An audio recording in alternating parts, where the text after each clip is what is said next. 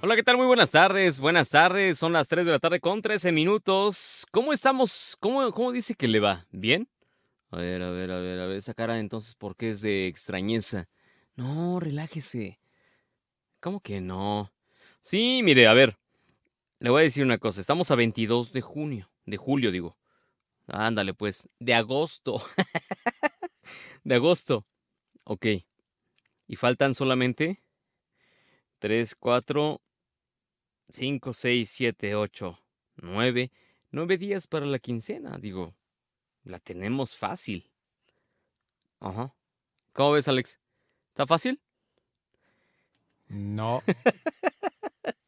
Para algunas personas que cobran por quincena en alguna parte de Latinoamérica, bueno, pues ya falta menos. Para gente que cobra por mes, pues ya falta más. ¿Ok? ¿De qué lado de la consola se encuentra Alex? ¿Qué tal? Buen inicio de semana. Buen inicio de semana, muchas gracias. 22 de agosto del 2022. Muchas gracias en verdad por estar aquí con nosotros, por dejarnos entrar a sus hogares, por dejarnos entrar a sus automóviles para aquellas personas que nos están escuchando a través de la radio en el 102.9 en Chicago. Sí, muchas gracias. 1520 de AM a través de la radio de las ondas gercianas en San Antonio. Muchas gracias. Va a los malls. Tenga usted cuidado, tenga precaución, no se gaste todo su dinero, por favor. No se lo gaste todo. Eh, dosifíquelo. Vaya de mall en mall, ¿ok?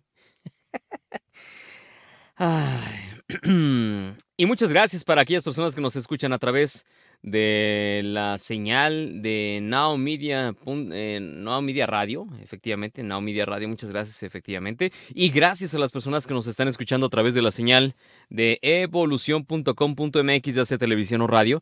Gracias, muchas, muchas gracias. Y pues de este lado yo soy Misael Martínez Anaya. Ustedes ya me conocen, gracias. En, verdad, yo sé que muchas veces son decir gracias es decir no, pero es muchas, muchas gracias por dejarnos entrar a sus hogares, por dejarnos estar con ustedes, por ser su compañía, ¿ok? Vámonos a los climas, por favor, no sin antes, ¿qué les parece si les presentamos el clima de parte de, este es el reporte que nos presenta el, el sistema meteorológico de la UDG? Así es. Así que, pues, adelante, por favor, con ese reporte. Hola, ¿qué tal? Muy buenos días. El día de hoy las condiciones meteorológicas son las siguientes. A nivel nacional se espera que se posicione una línea de baja presión sobre el centro del país, lo cual estará favoreciendo lluvias en estados del centro y también al norte del territorio nacional. Por otro lado, también continuarán las lluvias al noroeste y también en estados de occidente del país. Esto debido principalmente al ingreso de humedad del Océano Pacífico y también al monzón mexicano. Por otro lado, en el estado de Jalisco, el día de hoy amanece con nubosidad dispersa y con lluvias en varias zonas del estado, principalmente en el área metropolitana de Guadalajara, donde el día de hoy amanece lloviendo en gran parte del área. Se espera que conforme avance la mañana irán disminuyendo las lluvias y tendremos una disminución en la nubosidad. Hacia el mediodía tendremos eh, tiempo mayormente soleado con algunas nubes y en la tarde nuevamente nubes y sol. Se espera que respecto a las lluvias tendremos lluvias dispersas a finales de la tarde y noche lo cual los invitamos a tomar las precauciones necesarias el día de hoy. Y bueno, esta es la información que tengo para este lunes. Que tengan un excelente inicio de semana. Gracias. Ese es el reporte del Instituto de Astronomía y Meteorología de la Universidad de Guadalajara. Gracias a la maestra Marta Diana Alcocer, quien nos pasó este reporte. Y pues sí, efectivamente, vimos imágenes de algunas partes de la República Mexicana. Eh, se veía, pero pues sí, había mucha neblina. Se veía neblina y no se veía como que absolutamente nada de algunos lugares de ya sea de la perla tapatía y de algunos lugares eh, de otras eh, latitudes pues no, no, no se lograba ver, observar absolutamente nada. Tenga precaución, eh, se, se prevé que esta neblina, estas neblinas, van a estar en gran parte de la República Mexicana en gran medida, hablando de la, de la perla tapatía, van a estar, eh, pues sí, pululando, así que tenga usted precauciones. También en la Ciudad de México reportaron que había cierta neblina en algunas partes altas de la Ciudad de México, pues entonces tengan precaución, por favor. No manejen, si, si, si observan que hay demasiada neblina, prenda sus luces y vaya a baja velocidad para que le dé tiempo de reaccionar por si de repente se le aparece un automóvil de frente pues que pueda usted eh, reaccionar de alguna forma y que le dé tiempo al coche hacer su tiempo de frenado, por favor. Vámonos a las temperaturas de algunas partes de la República Mexicana. Vamos a... ¿Qué le parece? Vámonos a algunos lugares como Acapulco, Guerrero. Saludos a Acapulco. Muchas gracias por estarnos escuchando. Sabemos que nos escuchan de allá, de algunos de la, de la parte mm, nueva de Acapulco, así que saludos. 32 grados es la temperatura actual, 33 es la máxima. La mínima de 23, esa es la temperatura en Acapulco Guerrero. 60% de probabilidades de lluvia, así que tome sus precauciones. Vámonos a Los Mochis, Sinaloa. Saludos allá en Los Mochis, 34 grados centígrados. 35 es la máxima, 25 fue la mínima. Y no hay probabilidades de lluvia sino hasta el sábado, así que disfrute su temperatura. Vámonos hasta Querétaro. En Querétaro, saludos. 26 grados es la temperatura, 27 es la máxima, la mínima fue de 14 y probabilidades de lluvia hasta mañana martes en un 30% y a partir de las 6 de la tarde. Disfruten sus climas, por favor. Mm, vamos a Jalapa, Veracruz. 24 grados centígrados es la temperatura actual, 27 es la máxima, 16 es la mínima y rumbo a las 5 de la tarde de hoy, probabilidades de lluvia en un 40%. Vámonos hasta Zacatecas. Saludos a los telepuertos allá en Zacatecas. 23 grados es la temperatura actual. 24 es la máxima, la mínima fue de 13. Y pues eh, la temperatura va a empezar a descender a partir de las 6 de la tarde. Así que tome precauciones en Zacatecas. Vámonos hasta Aguascalientes. Saludos a nuestros amigos hidrocálidos. 26 grados centígrados es la temperatura actual. 27 es la máxima, la mínima de 15. Y a ver, vamos a ver, no hay probabilidades de lluvia. Un poco nubladón, pero con buena temperatura, 26 grados. Eh, disfruten su temperatura, es hasta el sábado, donde va a haber una probabilidad de lluvia del 50%. Nada de gráficos del clima, nada. Bueno, así, Vámonos hasta Tuxtla Gutiérrez, Chiapas, 29 grados centígrados es la temperatura actual, 31 es la máxima, la mínima fue de 20 y pues sí, probabilidades de lluvia hoy a partir de las 4 de la tarde en un 50%, así que tome precauciones en Tuxtla Gutiérrez, Chiapas, vámonos hasta Campeche. 31 grados centígrados, 33 es la máxima, la mínima fue de 23 y probabilidades de lluvia, sí, en un 40% a partir de las 6, de las 4 de la tarde, así que pues ya no tiene la ropa tan tarde. Guanajuato, saludos allá en Guanajuato, 24 grados centígrados, 25 es la máxima, la mínima de 14 y em, probabilidades de lluvia hasta el miércoles en un 30%, así que pues disfrute de este solecito callejoneando. Sí, en las noches, en las tardes, ¿no? En las tardes, noches, disfrute del solecito. Póngase protector solar, por favor. Vámonos hasta Ciudad de México, 23 grados centígrados es la temperatura actual. La máxima va a ser de 23, la mínima de 13. Y mm, a partir de las 4 de la tarde, probabilidades de lluvias. Un poco nublado, como les decía. Y pues sí, el martes del Fíjense, martes va a tener un 80% de probabilidades de lluvia, miércoles 60, jueves 40, viernes 70 y así nos vamos oscilando en esos eh, porcentajes en donde pues sí, va a llover, así que tomen precauciones, no se convierta en una cifra más, por favor, tome precauciones cuando tome su automóvil y yéndose al trabajo, yéndose a algún compromiso, por favor, no se convierta en una cifra más. Vámonos hasta Chicago, ¿sí? Tenemos una temperatura de 26 grados centígrados, la máxima de 27, la mínima de 19 y no hay probabilidades de lluvia, ¿no? Hasta el lunes próximo en un 50%. Así que, pues, aquellas personas que se encuentren en Chicago, pues disfrutemos la temperatura. San Antonio, en San Antonio a través del 1500 AM que nos están escuchando, 35 grados centígrados, esa es la temperatura. Y la máxima de 36, la mínima de 25.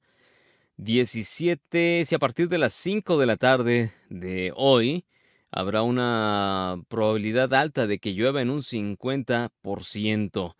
Esas son las temperaturas de algunas eh, partes del globo terráqueo. ¿Tienes la de algunas, eh, las temperaturas más altas de la República? Ok.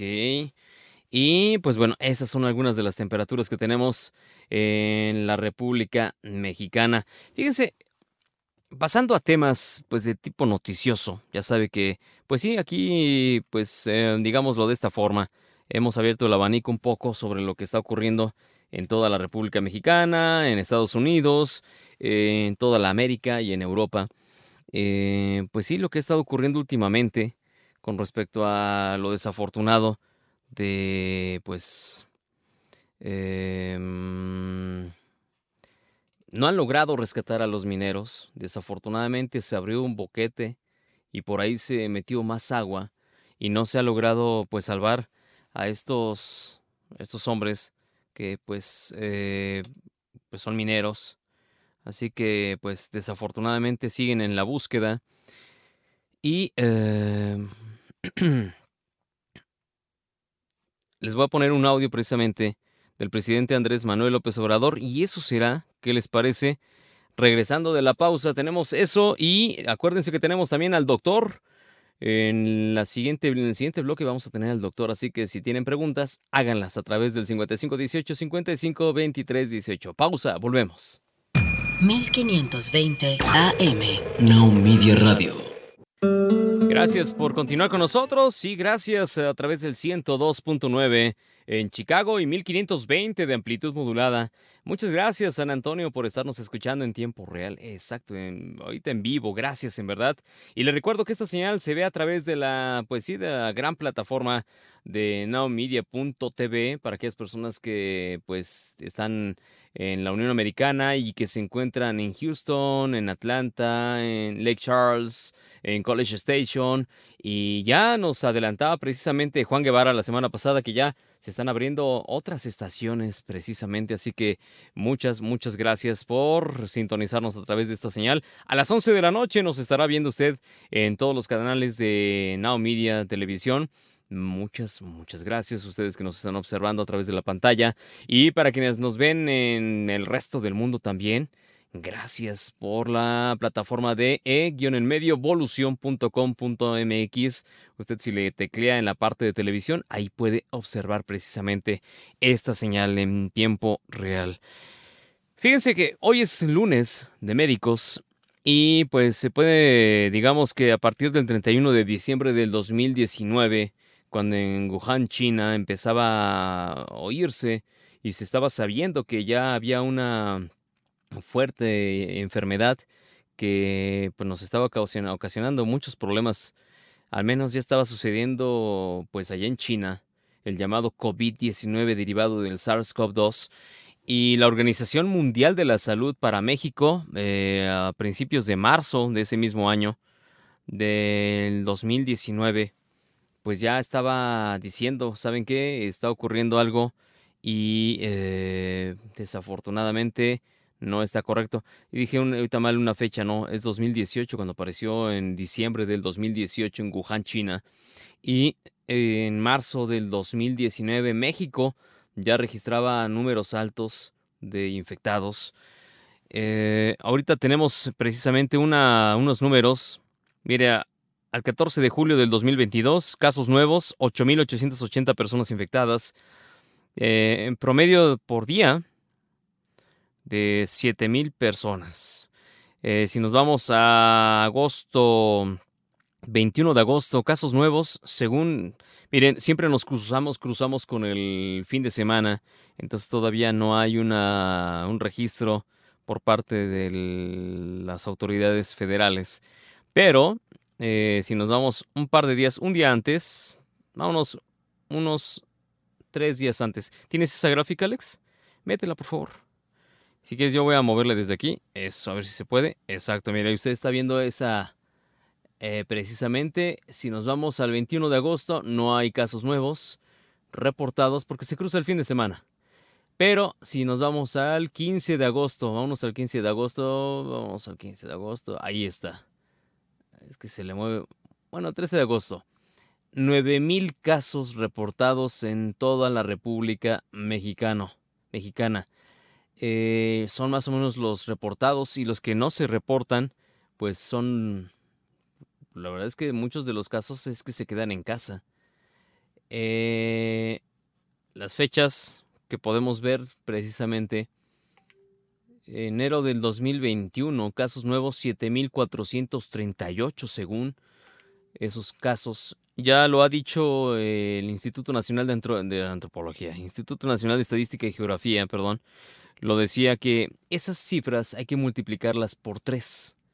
¿Por qué por tres? Porque son datos vacunados. Y pues bueno, eso es lo que ocurre. Y me da mucho gusto saludar precisamente en la línea telefónica, como decíamos antes, ahora ya es a través del Skype. Y muchas gracias al doctor Manuel Alejandro Aguilar Guzmán. Él es médico general, atiende, atiende principalmente pues el COVID-19 en México. Doctor, muy buenas tardes. Hola, ¿qué tal? Buenas, tardes. Saludos hasta allá donde te, encuentres. Muchas gracias, doctor. Qué amable en tomarnos esta comunicación. Gracias por estar aquí con nosotros. Y fíjese que mm, datos principales del COVID, eh, ya los veíamos ahorita, eso es solamente de infectados.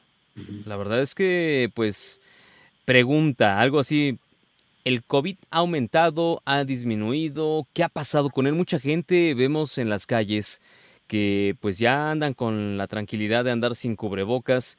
Mire, la Organización Mundial de la Salud lo decía bien, que era una herramienta muy importante que íbamos a tener de aquí a un buen tiempo para poder erradicar un poco, a bajar esos eh, niveles de gente infectada. Cuéntenos usted, usted eh, le puede decir al público eh, todo, pues más o menos en lo que hace, se ha enfrentado usted, cuéntenos.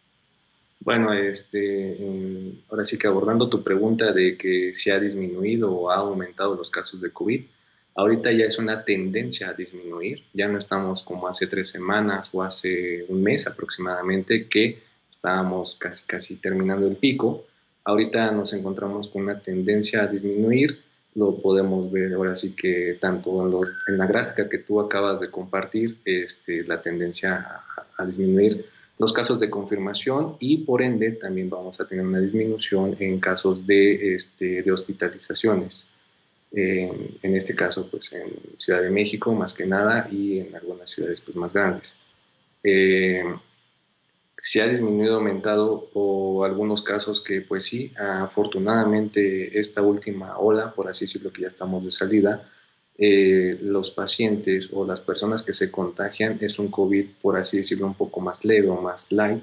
Sin embargo, aún así ha habido la necesidad de hacer algunas conversiones o hacer este, recepción de esos pacientes para hospitalizarse. Eh, es curioso que pues ya vamos ahora sí que en la cuarta ola aquí en México, ya hay otros países que llevan en otras sextas o, o más olas, pero aquí en México sí ha habido incidencia de hospitalizados, pero más que nada en los que no se han vacunado. Eso es muy importante. Si, si tienen vacunas o hay posibilidad de vacunarse aún, no bajen la guardia. Este, es necesaria una vacuna ah, disponible que ustedes puedan este, acceder más que nada. Pacientes este, hospitalizados que llegan sin vacunas es triste, pero sí les va un poco peor.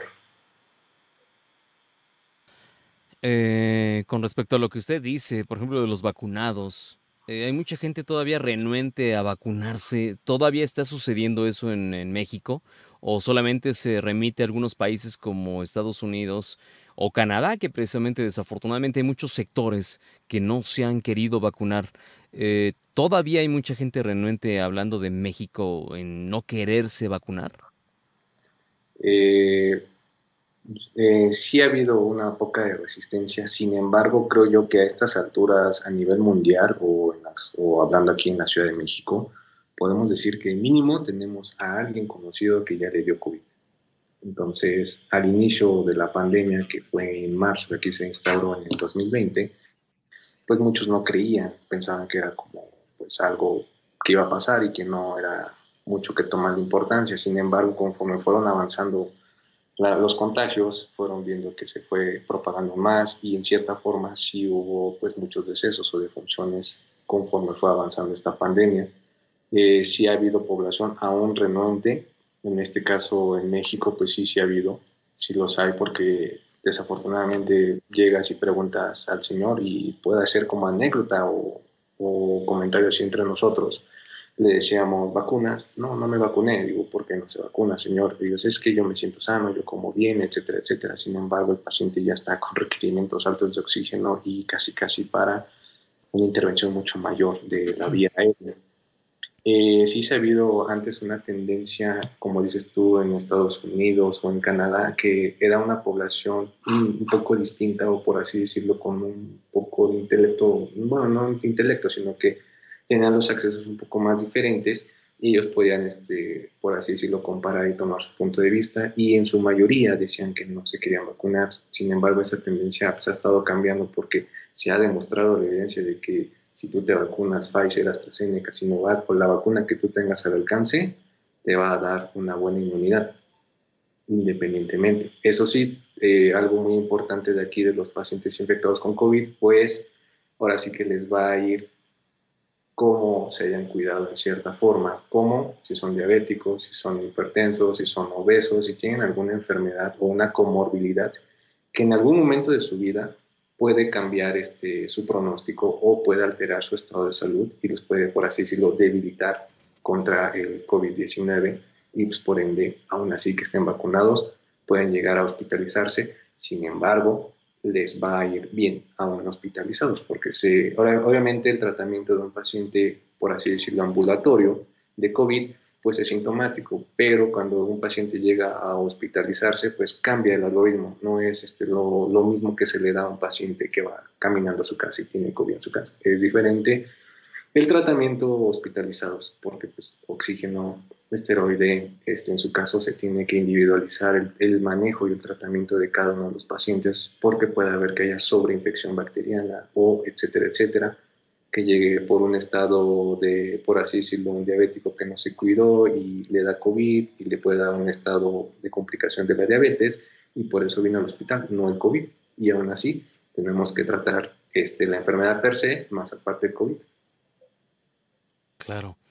Eh, hablando de los fallecidos, desafortunadamente ese tema, pues ni modo, tenemos que hablar.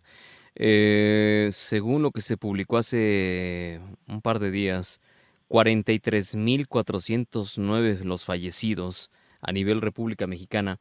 Eh, ahí tenemos una gráfica en la cual pues sí se ve evidentemente que ha bajado. aquí, por ejemplo, ya en esta parte no se ve, ¿verdad, Alex? ¿Tomaste un screen o algo así? No, eh, a ver. Eh, no, aquí estoy, aquí estoy, perdón. En esta parte, por ejemplo, muestra nada más eh, al 7 de agosto, cero fallecidos, 10 de agosto, cero fallecidos. los días donde más fallecidos hay es el 27 de julio, 58 personas fallecidas. Eh, ahora ya no... Yo tenía reportes, todavía lo veía la semana pasada en algunos otros medios de información, que sí que había más, más fallecidos. Pero em, aquí ocurre algo muy curioso, doctor. Eh, por ejemplo, los fallecidos muchas veces no dependen de la condición física, dígase, personas que hayan hecho... Ahorita usted mencionaba un punto importante que dependía si tenía alguna otra enfermedad que quizá no sabía o quizá tenía conocimiento de que esa enfermedad existía, pero pues em, estando ya en el hospital, eh, pues eh, se daba cuenta usted de que los médicos ustedes se dan cuenta de que alguien padecía realmente de otras cosas que el paciente muchas veces ni se enteraban o ni sabía, ¿cierto? Y sí, otra cosa, digo, a mí me tocó ver, eh, me tocó ver que algún paciente llegó muy, hasta, digámoslo así, musculoso, quizá bien fornido, y pues no, no, no, usted me platicaba precisamente que no, no, no, no la libró, pues, eh, perdón por el término tan coloquial, pero que no había sobrevivido, a pesar de que era una persona que según se, se dedicaba mucho al ejercicio quizá, o quizá era una persona que se cuidaba demasiado, eh, ciertamente no se sabe todavía ciencia cierta qué es lo que depende, ¿verdad?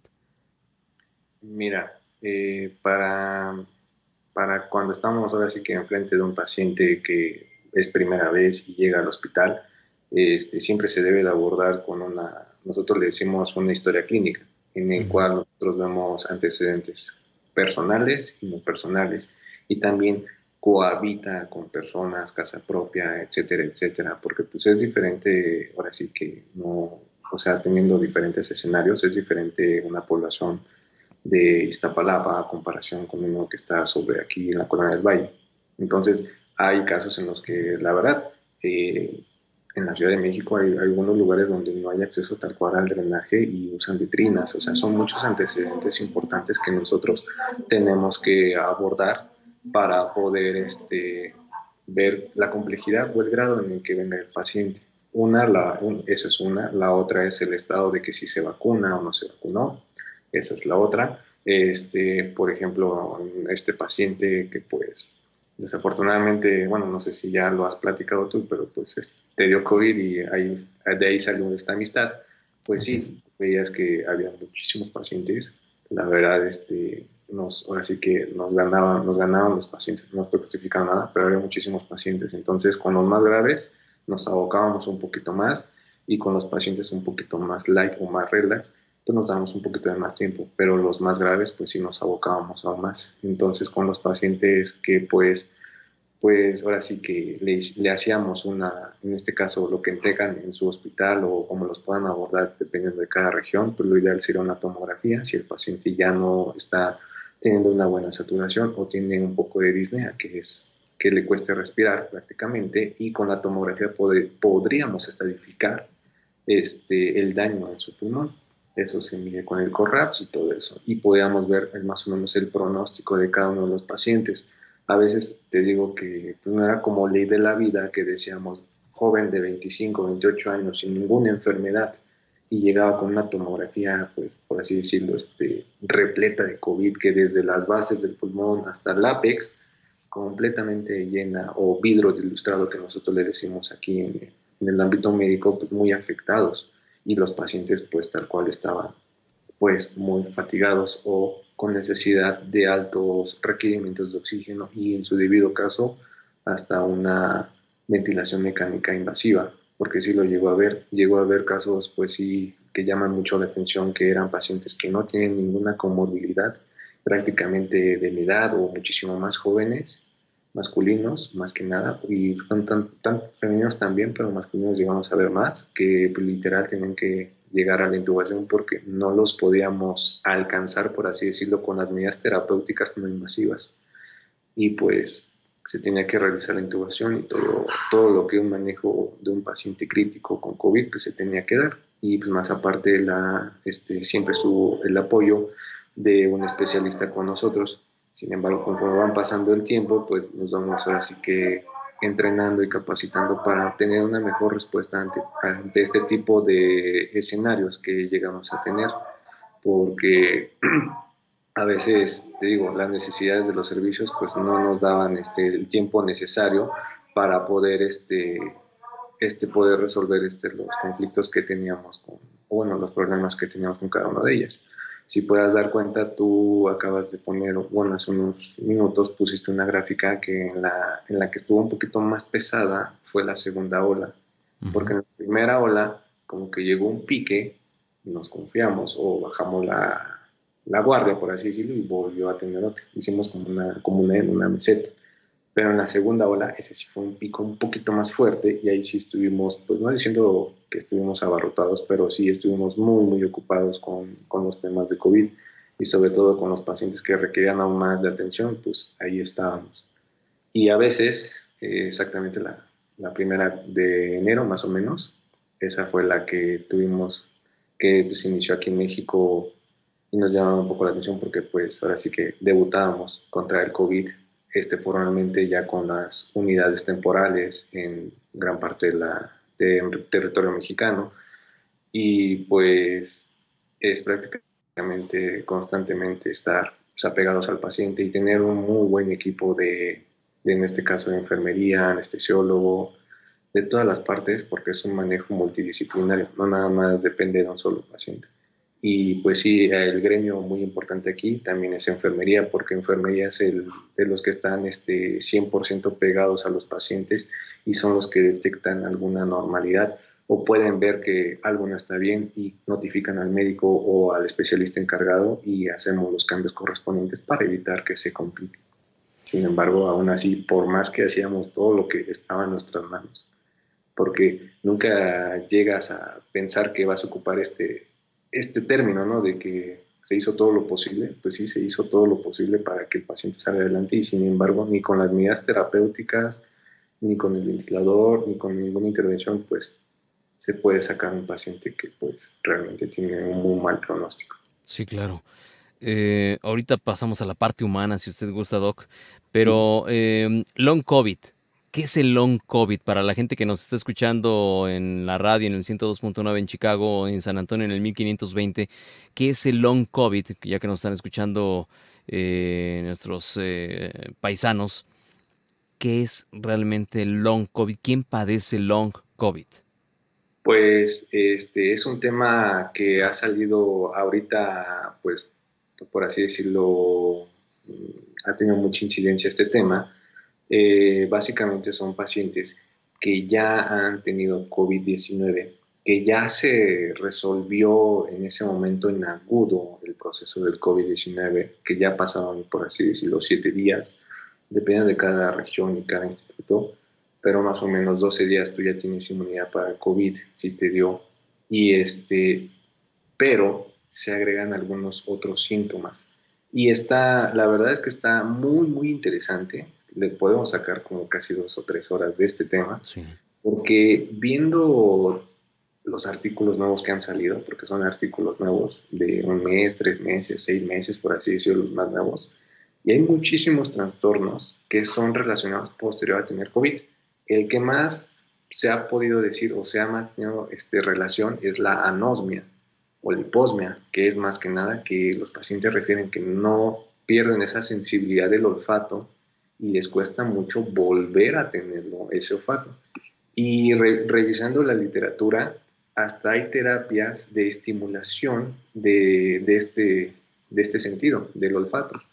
Puedes estimular con café, puedes estimular con canela, o sea, son diferentes trastornos que no es necesariamente algo así como de, pues son de los pulmones, porque eso se, se cree o se tiene entendido que el COVID afecta a los pulmones. No, es una enfermedad endotelial y que prácticamente, ¿qué es el endotelio? Donde hay venas y vasos.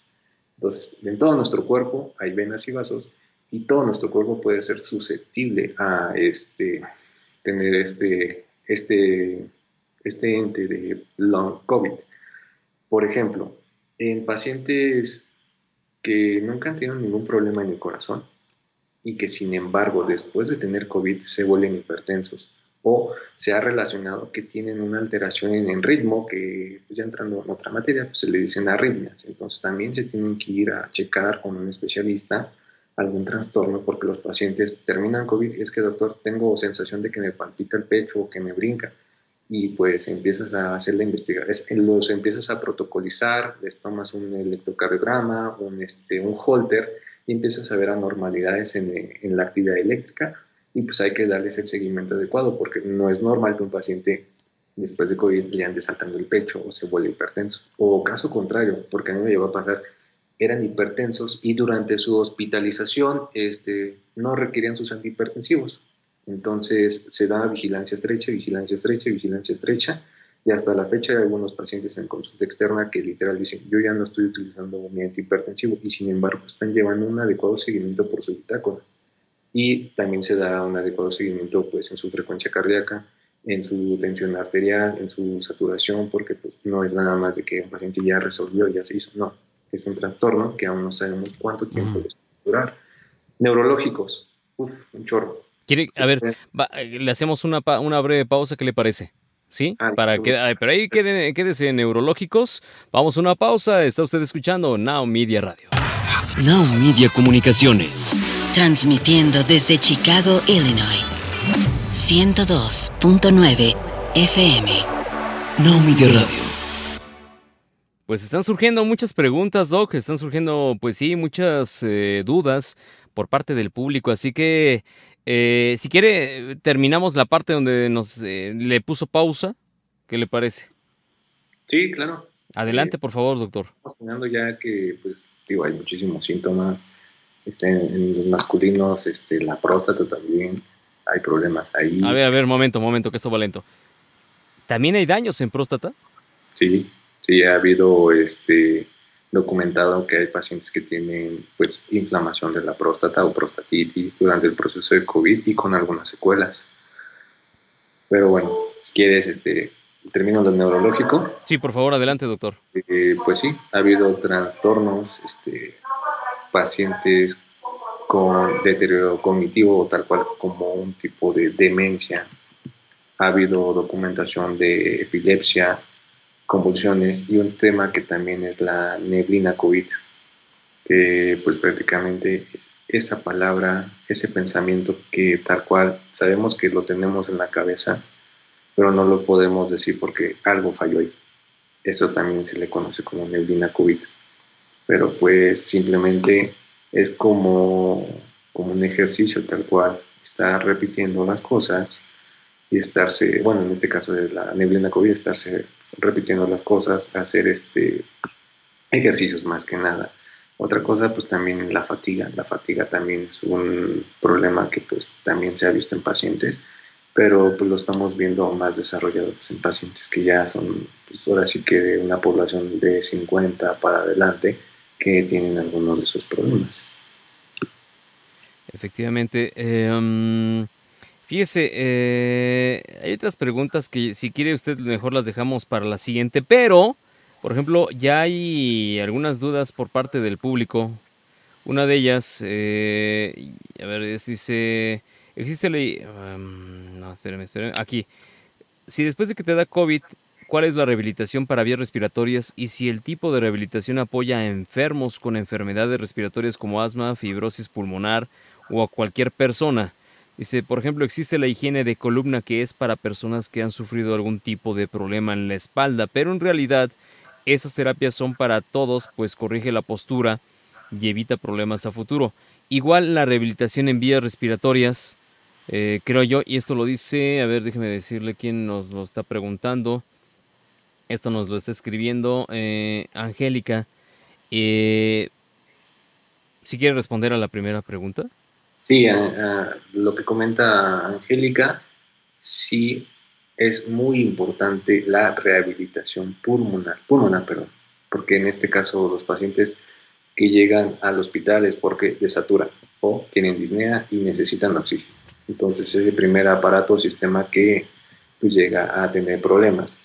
Y eh, prácticamente, pongámoslo como un ejemplo, si quieren un poco burdo, es de que nosotros en, un estado de COVID, por así decirlo, pues estamos en cama, no nos podemos mover mucho porque pues estamos convalecientes con una enfermedad. Entonces dejamos de hacer actividades físicas y aunque ustedes no lo crean, es una respuesta inflamatoria muy pero muy importante en nuestro cuerpo que eh, demanda muchísima energía. ¿Y de dónde la va a tomar? Pues en su caso, pues de las vitaminas o nutrimentos especiales, nutrimentos esenciales de la dieta. Sin embargo, hay pacientes críticos que pues no pueden comer. Entonces, pues están requiriendo otras vías metabólicas para poder tener sus nutrientes y poder tener una respuesta y es cuando entra el servicio de nutrición y etcétera, etcétera.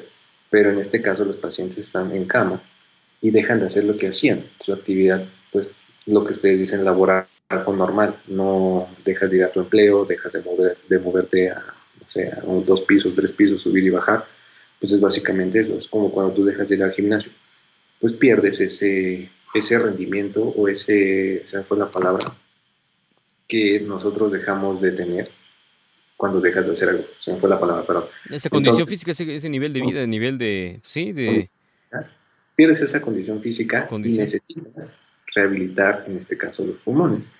Se hacen muchísimos ejercicios y obviamente se tiene que individualizar porque ella comenta en pacientes con asma, bronquiolitis, fibrosis quística, pues obviamente y EPOC.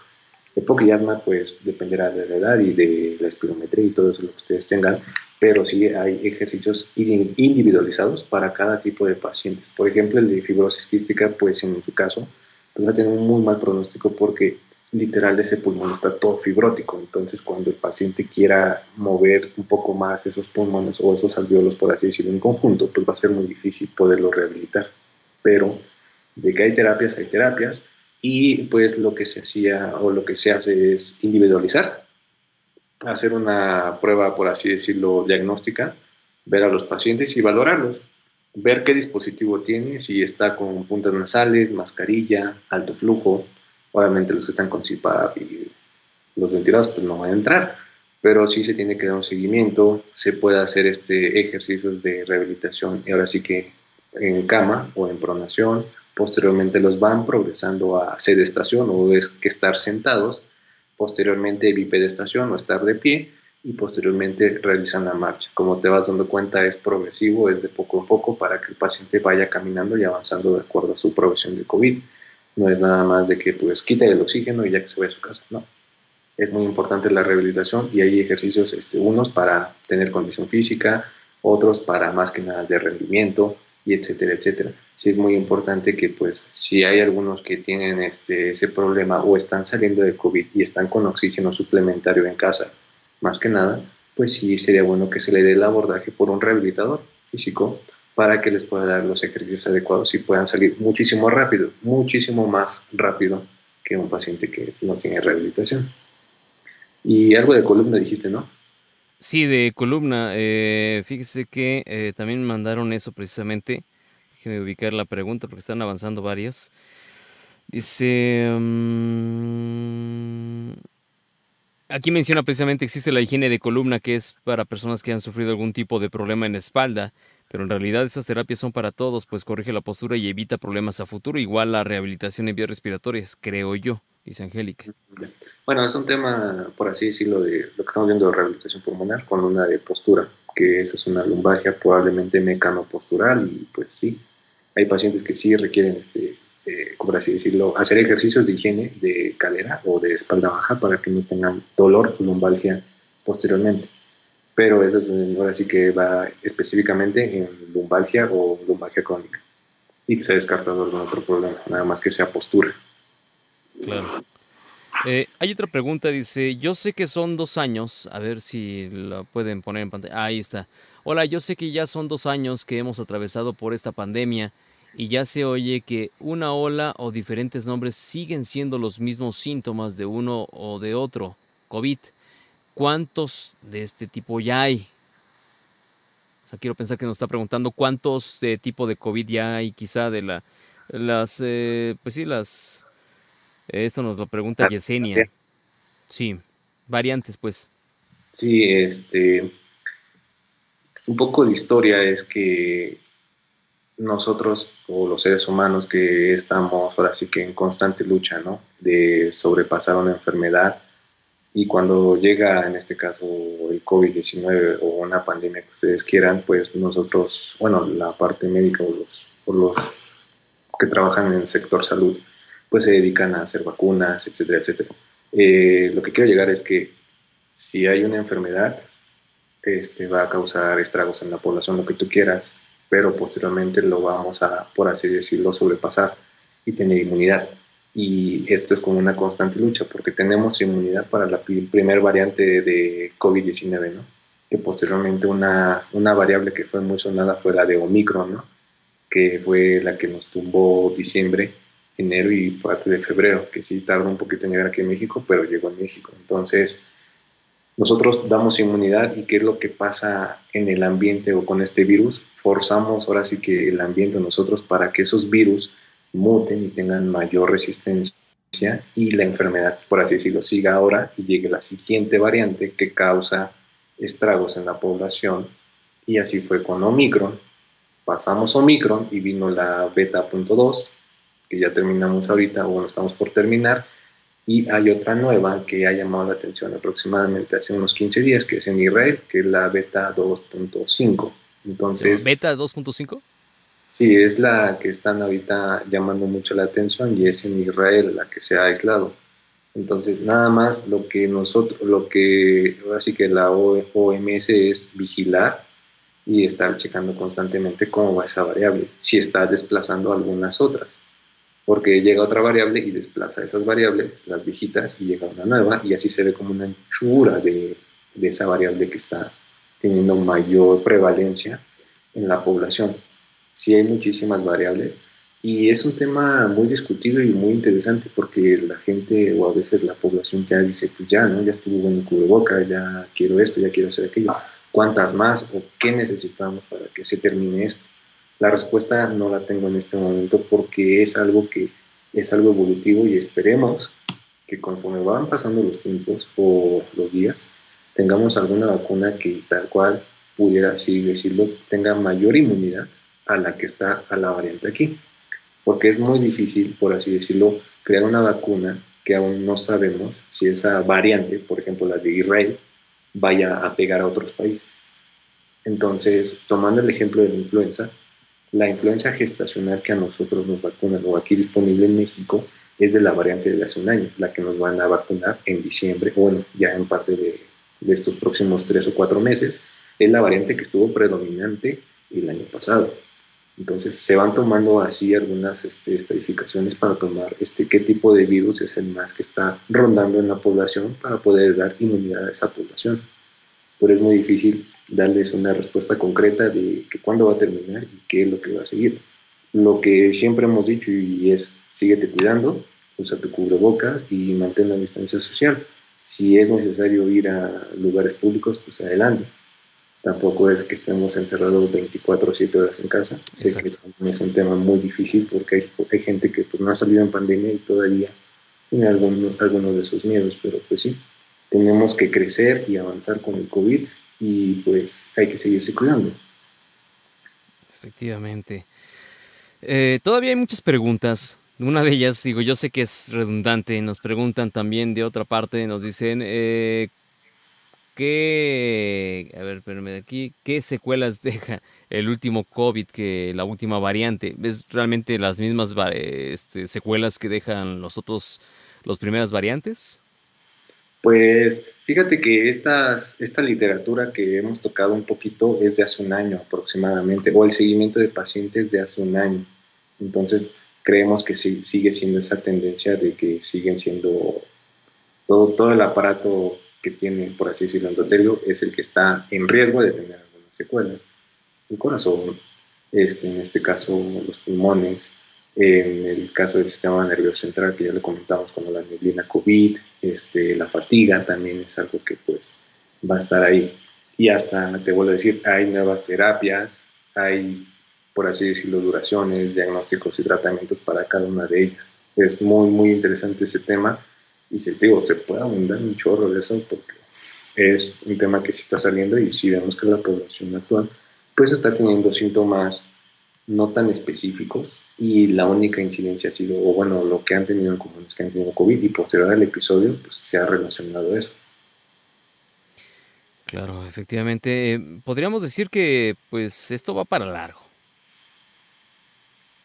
Pues si quieren la respuesta así, no lo sabe decir pero pues mm, ahora sí que tendríamos que tener los ojos muy puestos en lo que esté pasando en el mundo para poder ver que no hay ninguna variación nueva. Yo recuerdo anécdota que pues hace un año ya no había tanta incidencia y te las llegó Omicron y esa fue la que pues, en México sí mermó un poco.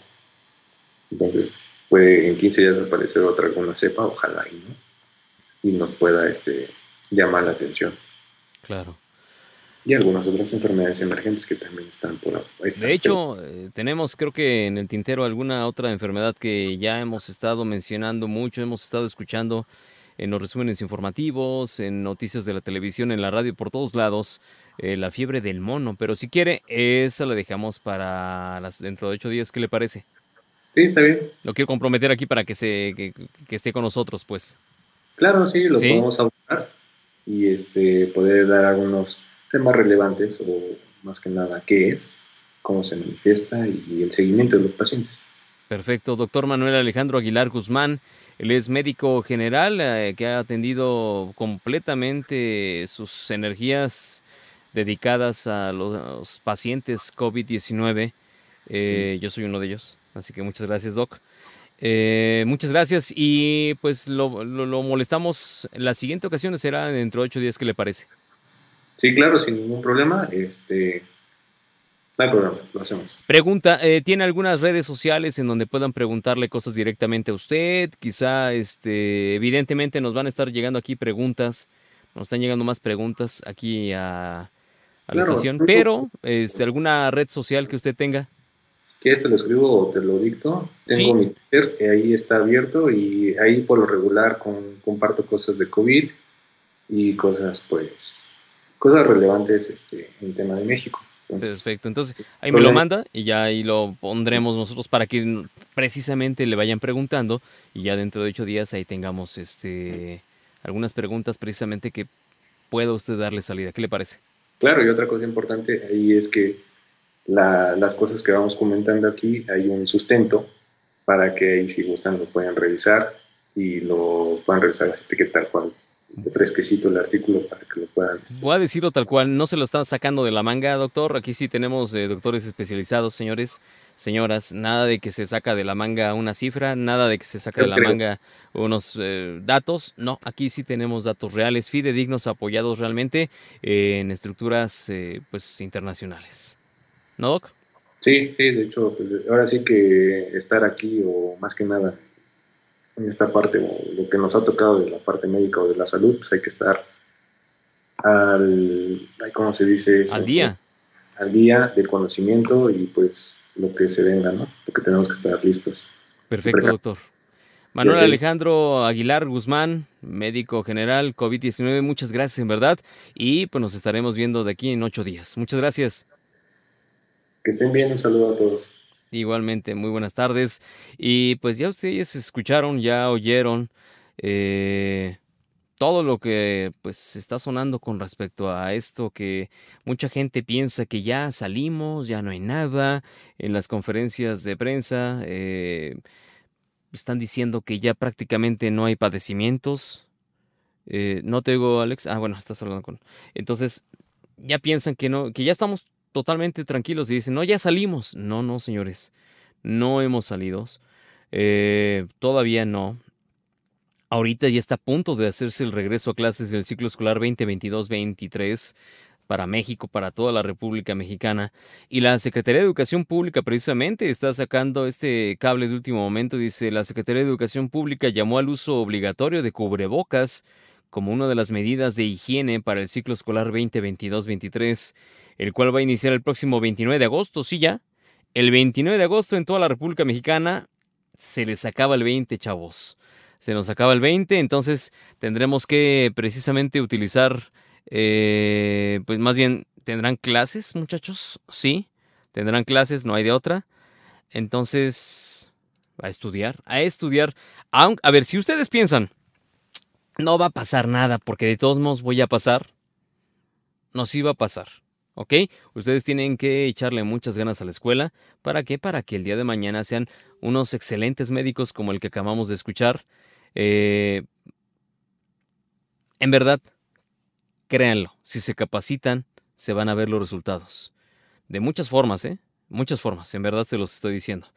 Pero bueno, eh, a través de las acciones preventivas y de protección sobre el COVID-19 y otras enfermedades respiratorias a ser aplicadas en los planteles escolares del Sistema Educativo Nacional, creado por la Subsecretaría de Educación Básica de la SEP, se recomendó utilizarlo de manera correcta y constante.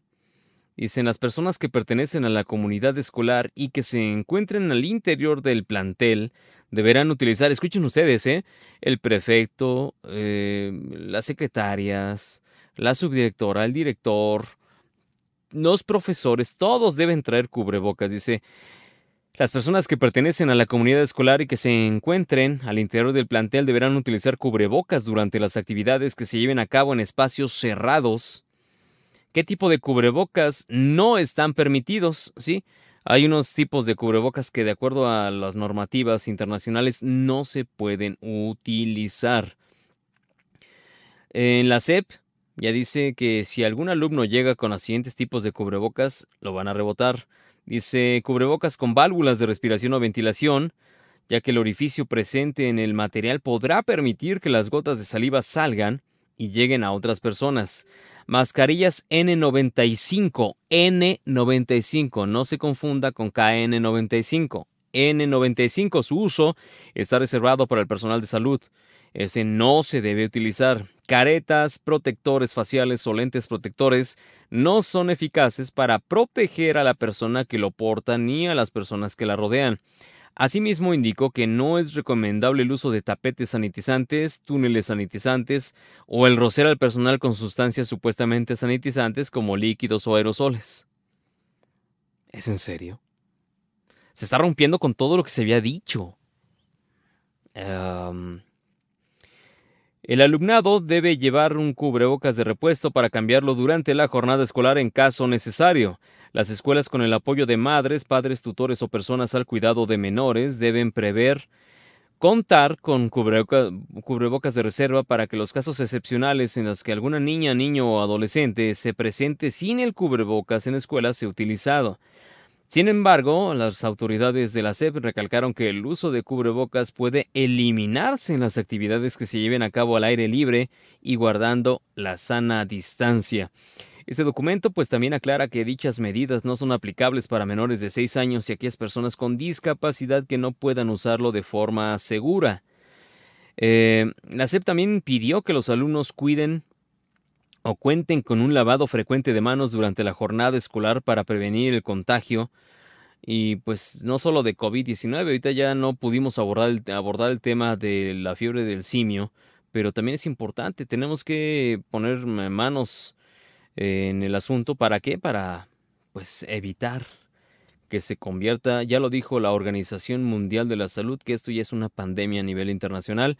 Entonces hay que evitar que nos caiga de manera eh, salvaje. Y se indicó que es importante que las escuelas, con el apoyo de las familias y las autoridades educativas, prevean la disponibilidad de agua, jabón o solución del alcohol mayor al 60%. Mi pregunta es, ¿y los estados de la República donde no hay agua? ¿qué va a pasar? Bueno, solución de alcohol mayor al 60%. Material para el secado de manos, depósitos de basura y lavarse frecuentemente. Pues lo mismo que al principio. ¿Por qué, ¿Por qué repiten las cosas? Agua y jabón o solución del alcohol mayor al 60%. Y en la parte de abajo, lavarse frecuentemente las manos con agua y jabón. Híjole. Este es un, es un comunicado, ¿eh? No crean que estoy leyendo la de alguna nota. Es un comunicado.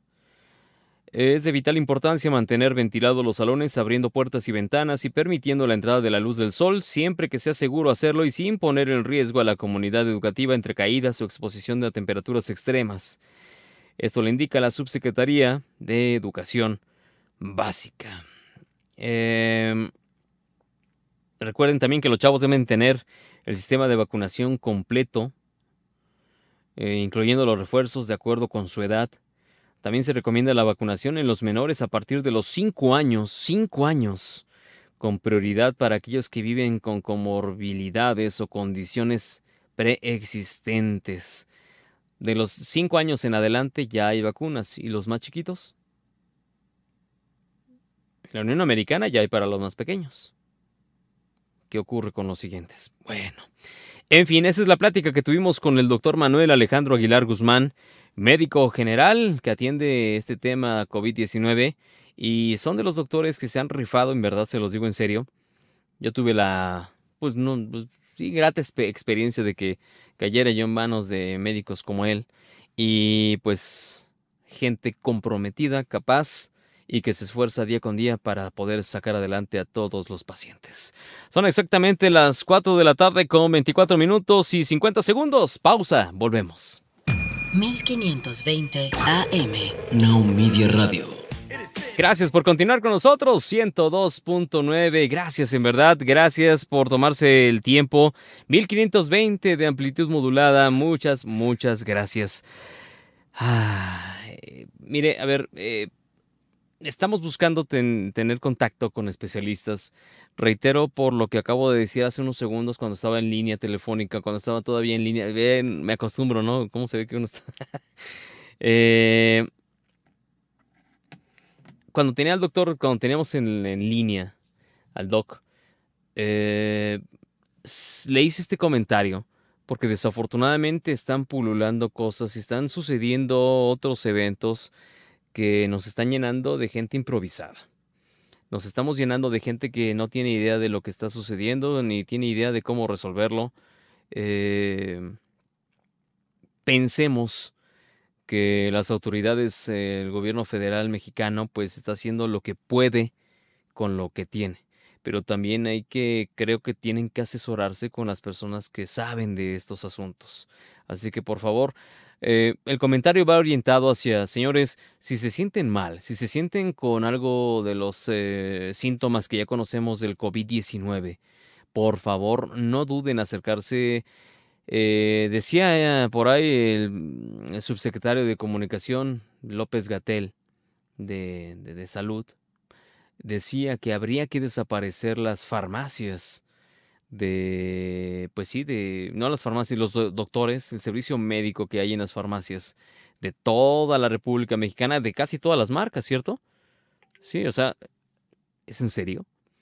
Por ahí vi, vi un ejercicio que se hizo respecto a eh, cuánto tiempo se tarda una persona en hacer pues lo propio para que sea atendida en el sector eh, salud llámese sector público en México, en el Instituto Mexicano del Seguro Social, el IMSS, y es todo un penar, ¿eh? Em, de primera ocasión, es todo un penar para que una persona vaya y la atiendan y de, cualquier cosa, o sea, no piense usted que de COVID, no, de cualquier cosa. Oiga, traigo un dolor aquí, oiga, me duele la espalda, oiga, me duele.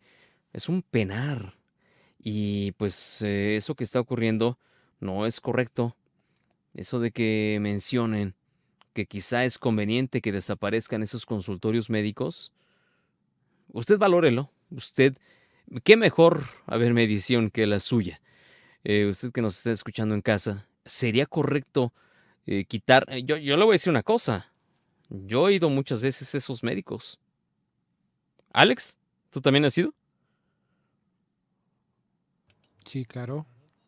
o sea, porque te evitas el trámite de tener que ir a la unidad médica que te corresponda, eh, te evitas el lío de quizá tomar, ir a tomar una ficha cuando, porque todavía reparten fichas en algunos estados de la República Mexicana, entonces tú, tú, te tomarías ese tiempo para... simplemente yo me acuerdo que si te sentías mal, por ejemplo, en la mañana, ya no alcanzabas ficha porque tú, tú tenías que ir a formarte en la mañana, entonces tendrías que ir hasta el otro día a formarte para las fichas de la tarde. ¿Y qué tal si te, está dando un infarto? ¿Qué tal si te estás muriendo? Sí, pues ahí te mueres. No hay de otra. Entonces, eh, pues para aquellas personas que piensen que lo que está diciendo el señor López Gatel está correcto, creo que por esa parte no está bien. Pero bueno. 5518 5523 18 anteponiendo el más 52. Por favor, vamos a ver quién anda por acá en la línea telefónica. Hola, buenas tardes. Hola, hola, buenas tardes, ¿cómo están? Soy Miriam Torres desde San Diego, California. ¿Cómo está Miriam? Estoy muy contento de estar aquí con ustedes, hablando con ustedes. Muchas gracias. programa e informarnos. Y ay, cada vez, ay, yo no sé, cada vez que, no sé cómo se les ocurre, como, o sea, como que se levantan a ver cómo van a fregar el país. Ay, no sé, yo no entiendo. Y sabe qué es lo peor, bueno, a mí esto pasó como de noche, pero a mí la verdad sí me, da miedo que ese presidente tenga el poder de hacer sus decretos y que no se ampare. O sea, tanto amor tiene la gente que para cualquier cosa hacen o gasta dinero en, preguntarles preguntas tontas, en saber si la gente lo quiere o no lo quiere. O, ahí sí se preocupa en hacer una encuesta y porque hay temas tan importantes ¿por qué no hace una encuesta? A ver qué opina. Ah, no, pero cualquier cosa que la gente está en contra, hace su decreto, se me figura un dictador.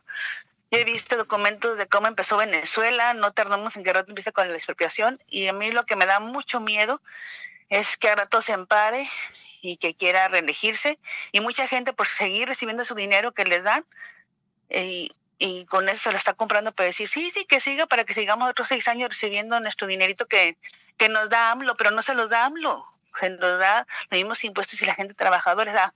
A mí la verdad, sí, y sí me da miedo que la gente está tan apaciguada y que esos temas tan importantes no despierten, no, no hagan algo, o sea, como que, o sea, ese presidente que ha pasado, o sea, se me figura como el dictador de Venezuela que expropiado, expropiado.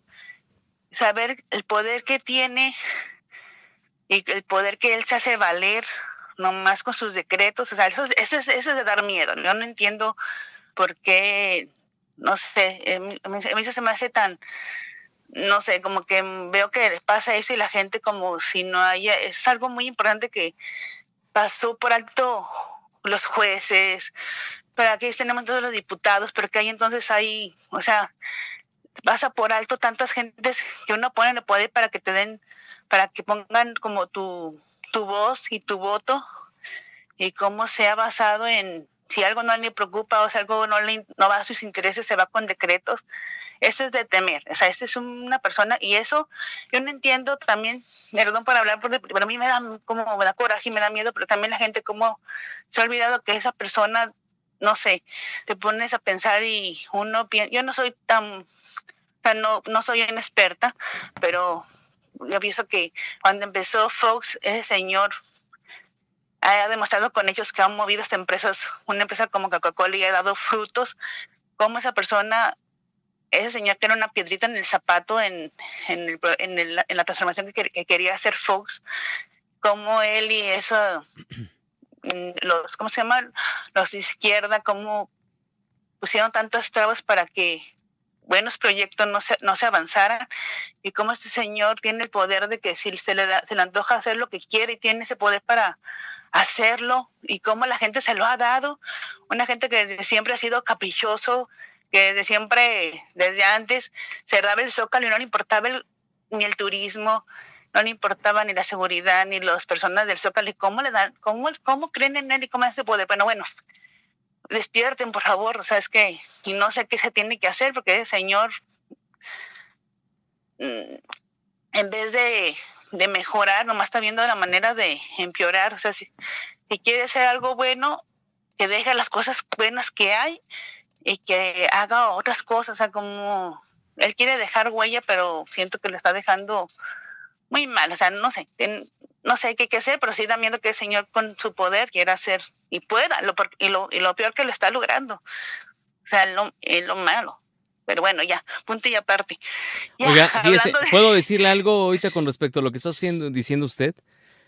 Sí. Sí, de hecho, eh, le voy a poner un audio. Eh, a mí no me gusta editorializar de cada nota que presentamos, que cada cosa que se presenta. Ese es un punto de vista de usted y es muy respetable. Yo lo he dicho mucho aquí. Sí, sí. Eh, pero quiero ponerle precisamente un audio que dio a conocer precisamente este fin de semana eh, pues donde menciona que, híjoles, que lo quiero, lo quiero mejor poner directo. ¿Qué le parece si se los pongo para que ustedes escuchen y ya de ahí usted me dará su punto de vista? Muy bien, Misael. Que podamos eh, dejarles buenos ejemplos a nuestros hijos. Es mejor heredarles, pues, pobreza. Es mejor heredar pobreza, pero no deshonra. Entonces, eso es todo. No van a faltar los apoyos. Adelante y les necesitamos. Les digo a ustedes, presidentas, presidentes municipales, y les agradecemos mucho por lo que están haciendo y que sientan que estamos viviendo tiempos interesantes, momentos estelares en la historia y que podemos servir mucho a la gente, al pueblo. Eh, eso dijo el presidente Andrés Manuel López Obrador, presidente de México. Eh, es mejor heredarles a los hijos pobreza que deshonra. ¿Usted qué opina, eh, Miriam? Ay, se me vienen tantas ideas en la cabeza, pero, o sea, creo que ese no es el punto. Y luego es incoherente, que incluso la semana pasada vi dos publicaciones donde su hijo tan pobre él y tan ellos tan castos, ellos utilizan zapatos de más de 100 mil pesos, o sea, tenis, incluso hasta el señor presidente han, han, han, hecho investigaciones, él no utiliza zapatitos Canadá ni, ni se los lleva, ni se los compra en el, en el centro, ni a Proya, ni a artesanos mexicanos, o sea, él compra zapatos Carza. Yo no entiendo, o sea, se la creyera si realmente se viera que ellos están si ponen el ejemplo, pero ni eso, o sea, y luego ese mensaje, simplemente sí, que se quieren tener un, pueblo pobre, como un Venezuela, ignorante, no quieren que la gente, o sea, su, él no quiere ni que la gente se supere, y lo ha dicho, se los ha dicho en la cara, él quiere que la gente burra, porque así los puede manipular como él quiere y lo está haciendo. Y por si ya sabíamos que nosotros mexicanos, por falta de que no nos queremos, pues nos falta de que nos falta leer un poquito más, nos falta tener ese, por así ser como lectores, tener ese bien hábito o ese, sí, como ese, ¿cómo se llama? Tener esa, mm, ay, cuando tienes un, algo que te gusta hacer diario, diario, diario, diario, cuando tienes, ¿qué se llama hábito? Cuando tienes... Rutina, hábito una como cuando, como cuando, cuando, la gente que le gusta jugar mucho videojuegos tienen un ah eh, sí es un eh, una adicción. Hay que hay que ser adicción a la lectura adicción a superarse pero si un pueblo ignorante pues lo vas a mangonear y vas a estar en el poder y y a él no le interesa que la gente sea pobre, o sea, porque a su hijo lo tiene bien vestido, o sea, que no invente, o sea, no es cierto. Por ejemplo, se veía el, el, presidente de, creo que era de Uruguay o Paraguay, ese señor sí estaba con el ejemplo, se veía que él andaba en un buchito y se veía que él estaba, lo que él decía lo estaba haciendo. O sea, pero, también hacía que no venga el señor diciendo, está llenando las cabezas con ideas mediocres como él. O sea, no, no, no, no, no en vez de hacer un, una... Luego te pone una persona en el sistema educativo en cabeza que ni, ni pedagoga, o sea, dice que fue una persona preparada. Porque ponen una maestra que dice que él no es porque él la conoce, o sea, desde ahí estamos mal. O sea, quiere hacer una revolución y la gente dice, ay, que no se preocupen, no me falta dos años de, de, de gobierno. ¿Y quién asegura que va a dejar el hueso ese señor que lo ha peleado durante años? Va a hacer su decreto y se va a quedar más tiempo. O sea, eh, eh, a eso nos arriesgamos. Porque él va a decir, no he podido hacer mi transformación de cuarta, este, falta más tiempo, me faltó más porque me dejaron un país y va a empezar a decir las cosas y que, va, y que va a querer más tiempo, incluso en la calle, si siguen las pancartas, que siga, AMLO. O sea, yo le la gente le están lavando la cabeza. O sea, a mí señora, a mí realmente desde siempre como que ahora sí es una persona, un pentonto con iniciativa. No, no, no, no, no. Y lo peor que es un manipulador de mentes y la gente se lo está creyendo y la está comprando. Pero bueno, yo sé que me voy a ganar muchos enemigos, pero por favor, abran los ojos. Vean lo que está pasando y, y vean lo que, o sea, vean que realmente él lo que está haciendo no, no es algo bueno. O sea, no creo que esa transformación sea la correcta, el sistema de seguridad es el correcto. Y lo peor que, pues, no deja que haga uno nada y no se va a poder hacer nada. O sea, porque es cuando pasa algo se ampara con decretos, y hizo dos y se ampara sus ideas. Y pues bueno, ya, ya es lo que tengo que opinar que no, no, no. Realmente sí da miedo y, y no sé la manera en que se pueda uno pues hacer que la gente cambie de opinión y que o que no le dé ese poder o simplemente ese poder pero ya se lo dieron. Es lo malo. Una persona tan me hace tan terco porque siempre he demostrado que es una persona terca. Le dieron el poder le dieron el poder que tanto quería y ahí está ahí están las consecuencias. Y lo peor que te ha puesto en su gabinete gente que ni siquiera demuestra o ha demostrado que, ha querido el país, porque tienes que querer el país, tienes que querer a la gente y querer que México sobresalga. O sea, ya no, o sea, no, no sé, nunca, han querido eso.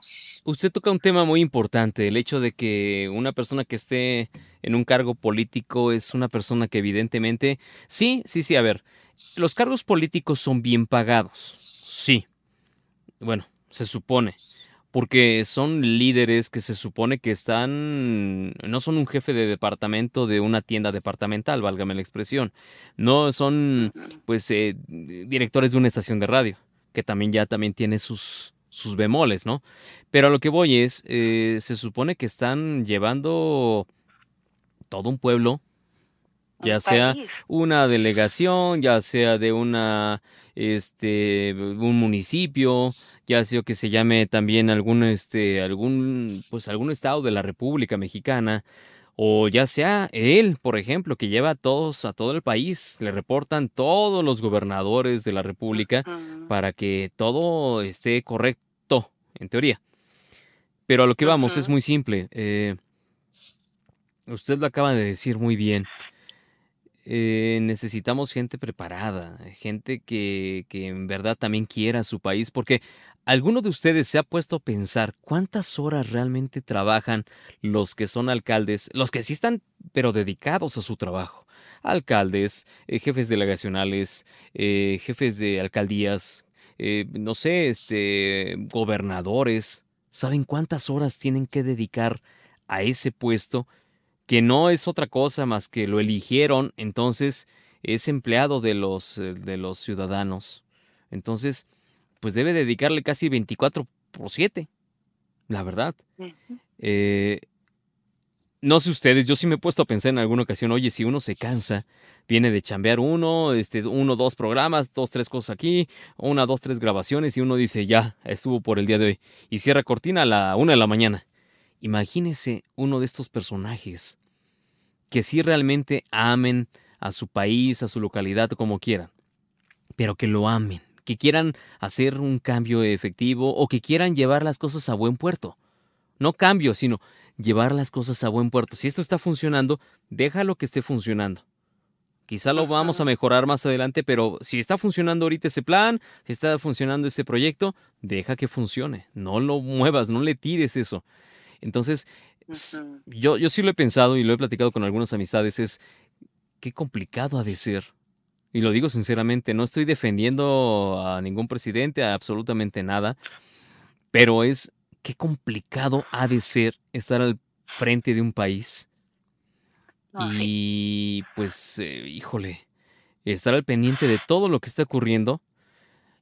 Y pues mire, por ejemplo, un presidente Biden, que ya muchos lo están fastidiando, muchos dicen que ya está enfermo, muchos dicen que no puede, muchos dicen que no. Bueno, pues está al pendiente del país. Eh, solo lo vemos que habla frente a las cámaras cuando es necesario que salga el representante de todo un país. Y máxime el, pues el representante del país más poderoso del mundo. Le duela a quien le duela. Entonces, sinceramente, ¿a poco un presidente de un país tendría que salir a hablar todos los días? Siendo que no es, yo, no es especialista en todos los temas. Para eso tenemos especialistas en cada rama. Y por eso lo reitero. Eh, jóvenes que nos estén escuchando, por favor, dedíquense a estudiar. Estudien, prepárense. Eh, las cosas no van a caer del cielo. Quizá en un principio sí, como esto. Pero quizá no va a ser siempre así. Miriam, ayúdeme. Vámonos a la canción, oiga, ya nos despedimos. Ok, ok, pues, pues familia de la de Memoria Sensorial, pues mando un abrazo y perdón por, por meterme en esos temas tan políticos, pero no, no, no, no es válido. Me preocupa. Reitero, este es un foro abierto, ¿ok? no sé, ya, ya, ya, es hora, ¿verdad? Entonces, les mando un fuerte abrazo y yo también aquí ando bailando con Yesenia y con todas sus canciones de las fin de semana, que estuvo bien padre recordar esos momentos. Nos damos ahorita con la canción de Lady Gaga que se llama Bad Romance, o ah. Mal Romance, o Maldito Romance, depende cómo ella haya terminado la situación.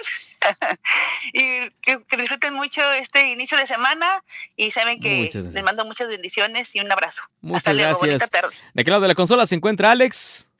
Hasta luego, nos escuchamos y vemos mañana. Así es, cuídense mucho, yo soy Misael Martínez Anaya y si Dios quiere nos escuchamos y vemos el día de mañana. Bye bye.